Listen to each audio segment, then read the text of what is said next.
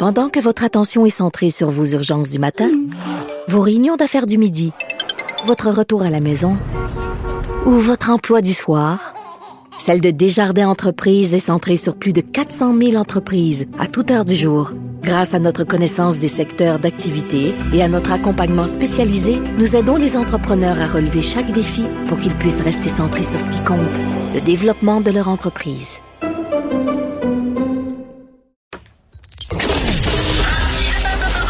Martino, souvent imité, mais jamais égalé. Vous écoutez Martino. Cube, Radio. Vous connaissez l'Observatoire euh, sur les États-Unis de la chaire Raoul Dandurand. Ils viennent de publier euh, un guide pour les élections américaines de mi-mandat en 2022. On va en parler avec euh, M. Frédéric Gagnon, qui est titulaire de la chaire Raoul Dandurand. Bonjour, M. Gagnon. Bonjour, M. Martineau. C'est quoi les élections de mi-mandat? Les élections qui se déroulent deux ans après l'élection présidentielle. Il y en a tout le temps, deux ans après les élections présidentielles.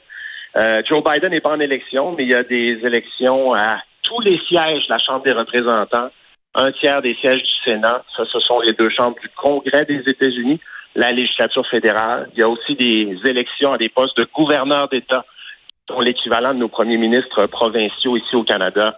Des, des, des centaines et des centaines d'élections peuvent être déterminantes pour les deux partis, M. Martineau. OK, donc les gens vont se prononcer le deux ans après euh, l'élection de Joe Biden, vont se présenter un peu sur... Euh, c'est un peu le bilan. Est-ce qu'on est content, on n'est pas content de lui? C'est un peu ça, là. Ah oui, absolument. C'est souvent vu comme une élection référendaire sur la performance du président jusqu'ici. Et généralement, ben, le président perd des plumes durant ces deux premières années. C'est arrivé à tous les présidents. Euh, Obama, Trump, à peu près tous les présidents sont passés par là. La popularité de Biden a chuté pas mal là, depuis deux ans. Il est à environ 40% d'appui au pays. Donc, c'est un moment où les Américains américaines peuvent dire est-ce que je suis content euh, de ce président? Et généralement, ce sont surtout les électeurs en colère qui se prononcent. Donc, euh, historiquement, ce qu'on voit, c'est que le parti du président perd souvent des sièges au Congrès lors de ces élections. Mais, mais le hic, euh, Frédéric Gagnon, c'est qu'on ne sait pas qui se présenterait l'autre bord pour les républicains. Et si on n'est pas content de Biden, on ne sait pas c'est qui, parce que si, mettons, effectivement, c'est Trump, c'est confirmé qu'il va représenter les républicains pour les prochaines élections, ben, tu sais, ça, ça orienterait un peu plus le vote pour les élections de mi-mandat.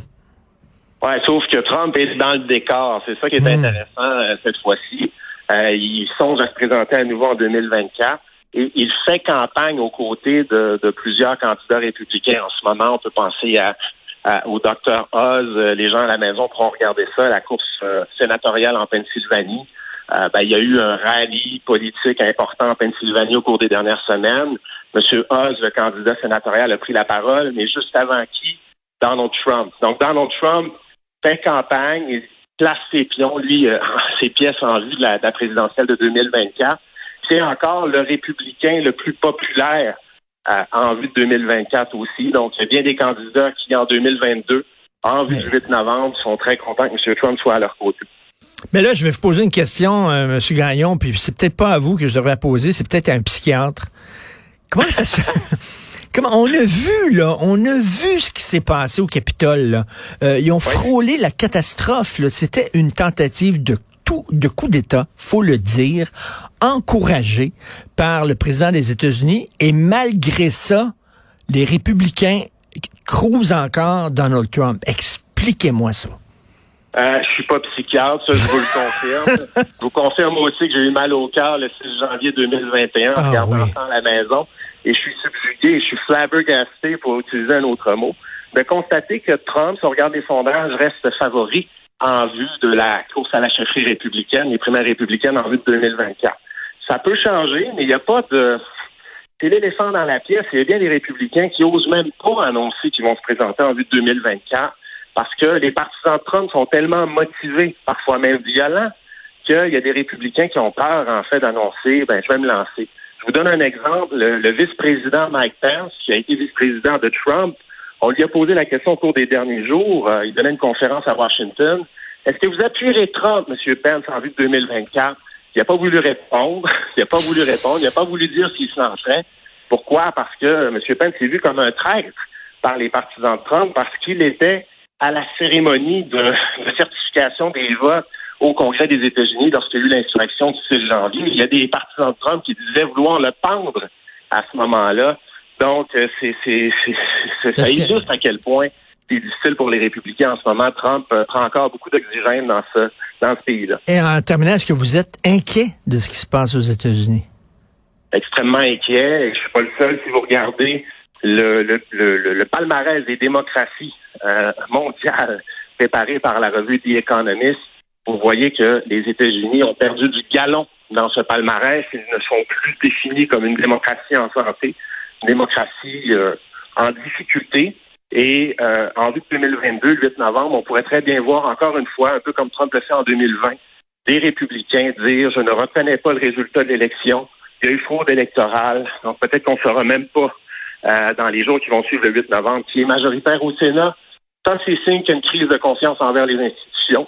Et le 6 janvier 2021, moi, j'ai eu extrêmement peur. J'espère que ça ne se reproduira pas. Mais euh, il y a des signes qui illustrent qu'il y a encore des gens qui ont envie de ce type de d'action, de ce type de violence au cours des prochaines années, malheureusement. Et qu'est-ce qu'on trouve dans votre guide euh, pour les élections de mi-mandat que vous avez publié? Les courses à surveiller. On explique comment les élections de mi-mandat fonctionnent, les enjeux de l'élection, bon, l'avortement, l'économie, tout ça. Et c'est vraiment un guide qui permet à monsieur, madame, tout le monde là, de, hmm. de se repérer parce que c'est un système électoral très, très complexe. Donc, c'est fait pour tout le monde, les journalistes, les gens qui s'intéressent à la politique américaine, les spécialistes. C'est bien vulgarisé. C'est un de nos objectifs et j'invite les gens à le consulter. Parce qu'on dit là, que, et quand les Américains euh, prennent froid, euh, c'est certain que nous autres, on attrape la grippe. Hein. Ça nous touche aussi ce qui se passe aux États-Unis. là. Euh, donc, c'est sur le site Internet, c'est ça, de, de la... Merci beaucoup. www.endurant.cam.ca. Et on sera sur le terrain en terminant. je pars dimanche, on y va, on va dans les États du Midwest voir ce qui se passe aux États-Unis. Donc, euh, en vue de cette élection, si ça vous tente d'en reparler, ce sera un plaisir. Ah ben oui, certainement. OK, je prends l'invitation au vol. Frédéric Gagnon, titulaire de la chaire Raoul d'Endurant, merci beaucoup. Bonne journée. Merci, M. Martineau. Merci. Bonjour.